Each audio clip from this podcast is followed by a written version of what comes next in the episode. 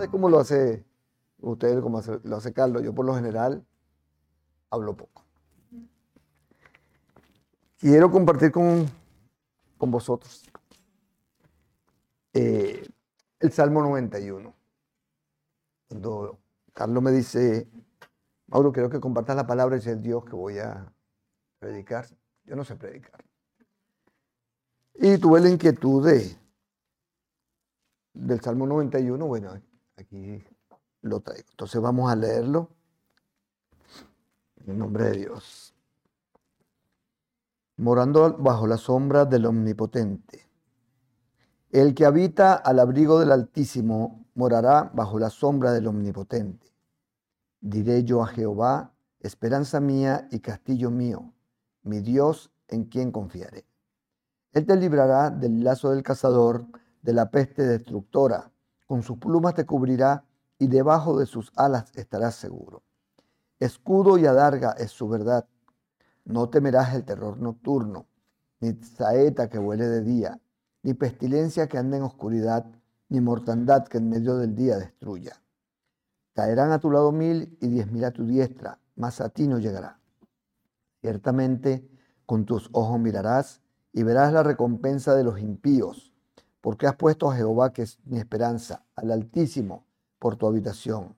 No te sobrevendrá mal ni plaga tocará tu morada, pues a sus ángeles mandará cerca de ti, que te guarden en todos tus caminos. En las manos te llevarán para que tu pie no tropiece en piedra. Sobre el león y el pisarás, hollarás al cachorro del león y al dragón. Por cuanto en mí ha puesto su amor, yo también lo libraré.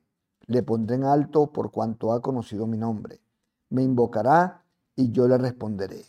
Con él estaré yo en la angustia, lo libraré y le glorificaré, lo saciaré de larga vida y le mostraré mi salvación. Amén. ¿Por qué el Salmo 91? A mí siempre me causó eh, mucha emoción el Salmo 91, porque yo siento que es un salmo de esperanza. Es la promesa de nuestro Señor a su pueblo. Pero pregunto, ¿realmente creemos lo que dice el Salmo 91? Porque muchas veces leemos, leemos la Biblia, amén, qué bonito, me llegó el mensaje, pero sabemos a fondo, creemos en fondo que es cierto que vamos a recibir eso, porque si es, si lo creemos, ¿por qué dudamos? Porque muchas veces oramos desde el dolor, desde la angustia, pero no desde la fe. A veces nuestras circunstancias son mayores que nuestra fe. Entonces luego decimos, pero es que no veo respuesta de Dios. Entonces Dios es un mentiroso porque lo que dice aquí es que me llamará y yo te responderé. O es que el número está ocupado, o que cambio de, número, de móvil.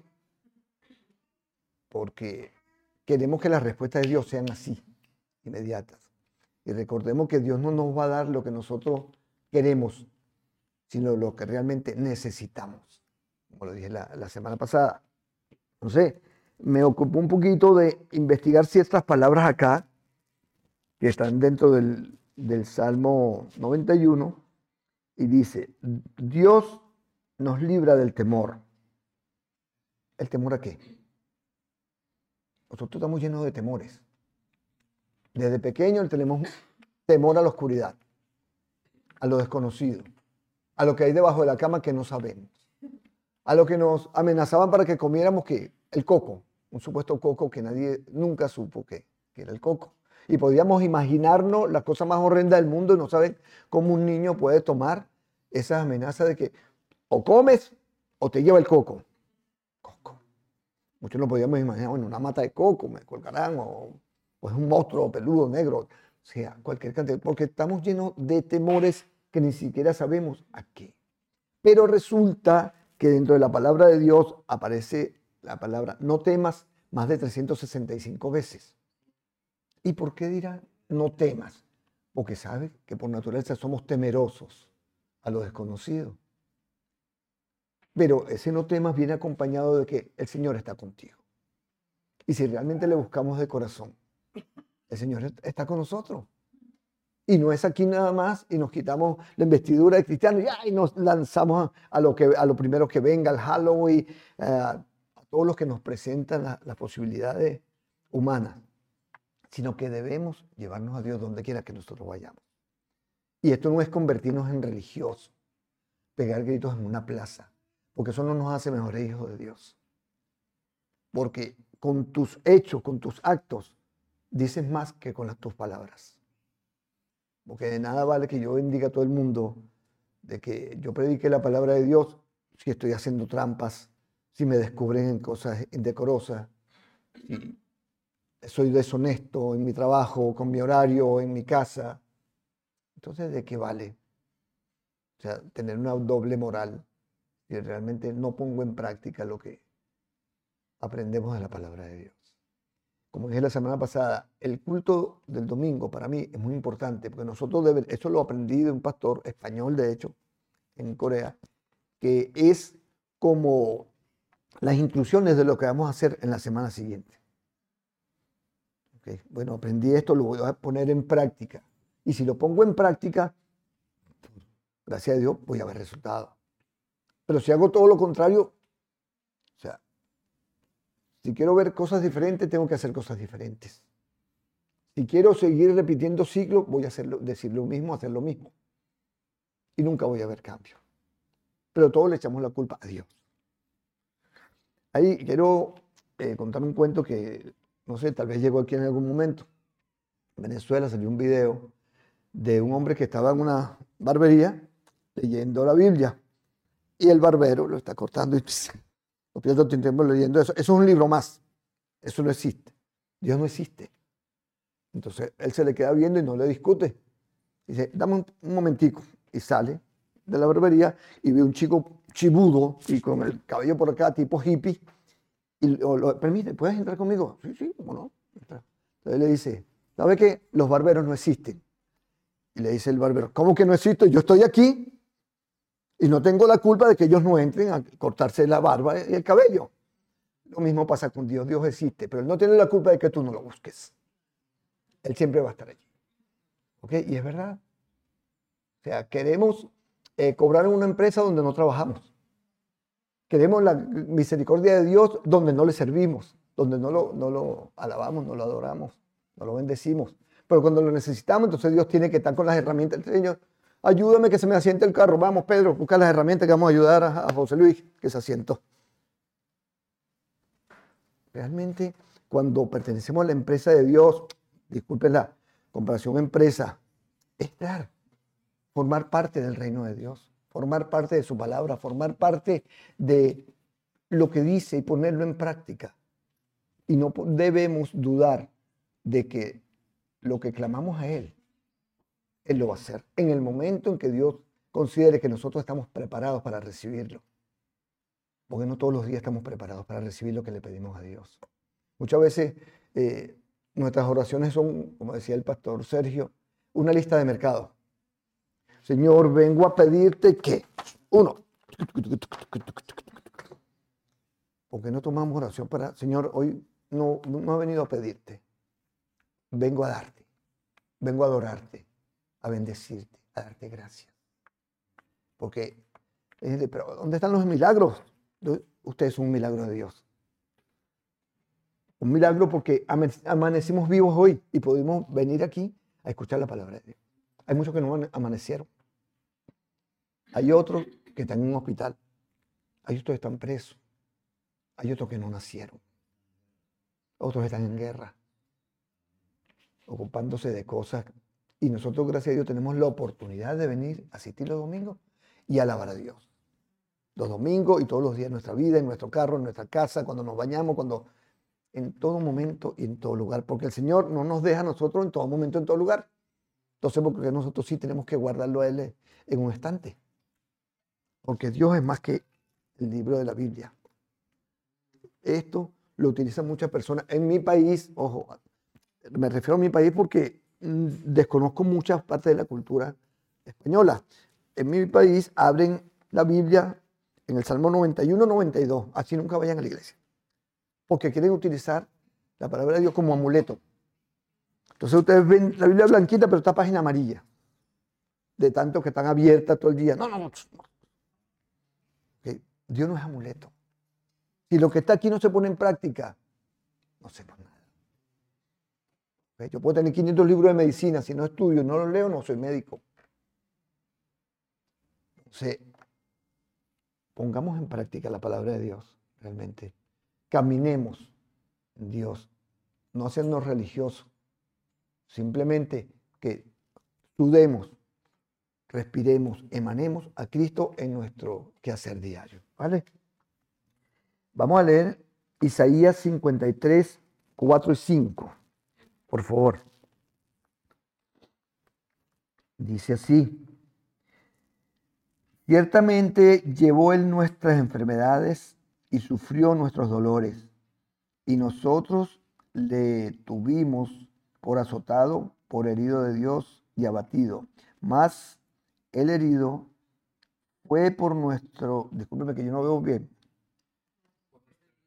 por nuestras rebeliones, molido por nuestros pecados.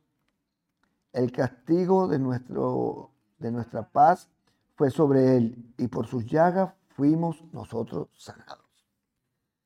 El Señor pagó todas nuestras facturas sin conocerlo, a sabienda de todo lo que nosotros íbamos a hacer, porque el único justo es Él. O sea, un respaldo que hemos tenido desde antes de nacer y lo sigue teniendo a pesar de los cabezones que somos. Cabezones en mi país es decir terco. Aquí también, ¿ok? No, lo digo para que no, no se vayan a sentir ofendidos por, por la expresión, pero seguimos siendo cabezones. Tenemos la dirección correcta por aquí. No, nos vamos por aquí. Entonces, algún día vamos a llegar, pero ¿cuántas vueltas tenemos que dar para irnos por esta dirección? Sabemos que el camino de la salvación es Cristo Jesús. No, pues entonces nos vamos al santerismo, el palerismo, con los chamanes. No, no, hay que estar con Dios, pero también con el enemigo. Con el gobierno y con la oposición. Porque hay que estarlo cuando uno no sabe cuál le falla. Dios nunca falla. El único que no falla es Dios. Pero como somos cabezones, siempre buscamos donde no hay. Y encontramos lo que no debemos encontrar. Entonces después vienen las lamentaciones. Y le echamos la culpa a Dios. ¿Por qué permitiste? Permitiste. ¿Quién lo provocó? Le echamos la culpa a Dios de lo que nosotros mismos hemos provocado en nuestras vidas, en nuestro país, en nuestras naciones. ¿Quiénes somos nosotros para señalar a Dios? ¿Vale? El Señor, ah, cuando el Señor nos dice, cuando leemos saeta que vuela de día. Yo decía, ¿qué saeta? La saeta puede ser enfermedades, situaciones, depresiones, problemas, circunstancias que nos están acechando en todo momento, en todo lugar. Y el Señor nos libra de eso. Pero nosotros tenemos como un guante de béisbol y tratamos de atrapar todo este, ese tipo de circunstancias. ¿Cómo estás? Aquí deprimido de verdad. Es que no he pegado una. Es que... Señores, ¿tenemos a Dios en nuestro corazón o a quién tenemos en nuestro corazón? Porque el Señor es gozo. Cuando nosotros oramos, algo se está moviendo en el mundo espiritual. Si oramos de corazón, el ambiente debe cambiar y se siente. No sé si les ha pasado. Cuando tenemos adoración al Señor, todo cambia, hay alegría, el tiempo es diferente, el clima cambia. Pero si lo que hacemos es aferrarnos a las saetas, entonces tenemos dolencia, tenemos malestar. Y, esto no quiere decir que no vayamos a tener circunstancias. Porque como dice la palabra, todo nos ayuda para bien. Cuando a mí me sucede algo, por ejemplo, y antes creía mucho menos que ahora, gracias a Dios, dice la palabra, la verdad los hará libres. Me siento libre. Y todavía me falta mucho por aprender. Una oportunidad me dio a mi trabajo y tenía dos llantas de mi carro espichadas. tengo un solo repuesto. No voy. Bueno, no voy, vamos. En vez de maldecir, como hacen muchas personas, a mi coche o las circunstancias, el Señor me está guardando de algo. Si esto me sucedió, porque eso no es común, algún mensaje me está dando Dios. Debemos aprender a entender el lenguaje de Dios. Como decía el amigo acá, si los hombres no hablan, hasta las piedras hablarán. Y el Señor de una u otra manera nos da su mensaje. Pero cuando nos hacemos los ciegos, sordos y mudos ante estas circunstancias, no los vemos. Sí. No maldigamos las circunstancias porque todo nos ayuda para bien. Y teníamos a quien clamar. 800 Dios, 800 Jesús. Y Él va a estar allí. Pero tenemos que tener un corazón realmente dispuesto a recibir, a escuchar. No lo que queremos escuchar, lo que debemos escuchar. Amén.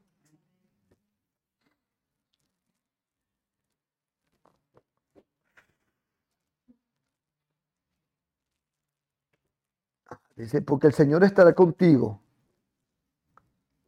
para siempre. Pero, ¿qué ocurre? Si yo voy a atracar un banco, el Señor va a estar conmigo. El Señor va a estar conmigo siempre y cuando yo esté cumpliendo su palabra, yo esté conforme a los lineamientos de lo que dice el manual de vida. Pero como dije la semana pasada, los delincuentes se hacen tres cruces con, ay Señor, permíteme atacar a este hombre que no venga la policía. ¿Crees? ¿Crees realmente que eso va a suceder? Que el Señor te va a respaldar para que tú atraques a alguien o para que mates a alguien. O sea, entonces, ¿será que eh, los delincuentes tienen más fe que nosotros? Hay, un cuento también que escuché, disculpe que ilustré tanto, de una iglesia cristiana que estaba cerca de un bar, que hacían escándalo todo el tiempo y que miren, vamos a orar para que quiten ese bar de allí. Los multis ya no haya porque no puede ser que la comunidad se está quejando y empezaron a orar. Bueno, resulta que le colocaron una multa y quitaron el bar. El dueño del bar se enteró de que el pastor y todos estaban orando y lo denunció. No, que por culpa del pastor nos quitaron esto. Pero ¿cómo así no? Porque ellos estuvieron orando. No, nosotros no, no, no van a meter en ese problema. ¿Cómo es posible que este hombre que no creía tuvo más fe que ellos mismos que estaban orando. ¿Ah? Porque lo denunció porque creyó que su oración hizo que les quitaran el bar. Y estos que estaban orando no lo creían. Ese tipo de cosas suceden.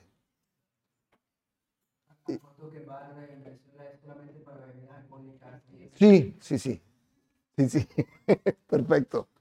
Hay cosas que se me olvidan y tengo que aclararlas. ¿Ok?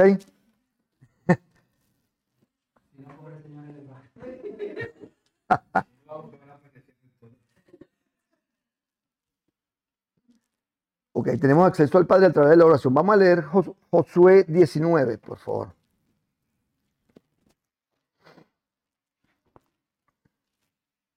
Y dice así, mira que te mando que te esfuerces y seas valiente.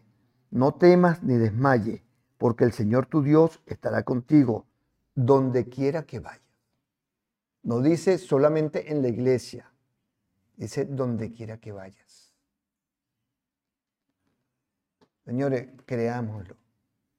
Activémonos en Dios. Caminemos en Dios. Que el camino no es religioso, es hermoso. Y podremos ver su gloria en nosotros y en nuestras generaciones.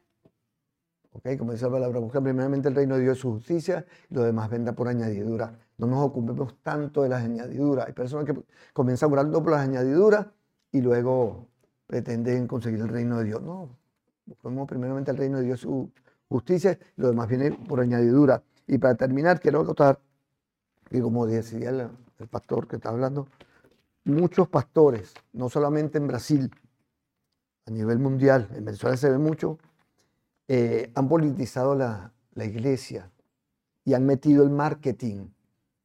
Para el marketing es manipulación hacia las personas y quieren saber y ser mejores que Cristo.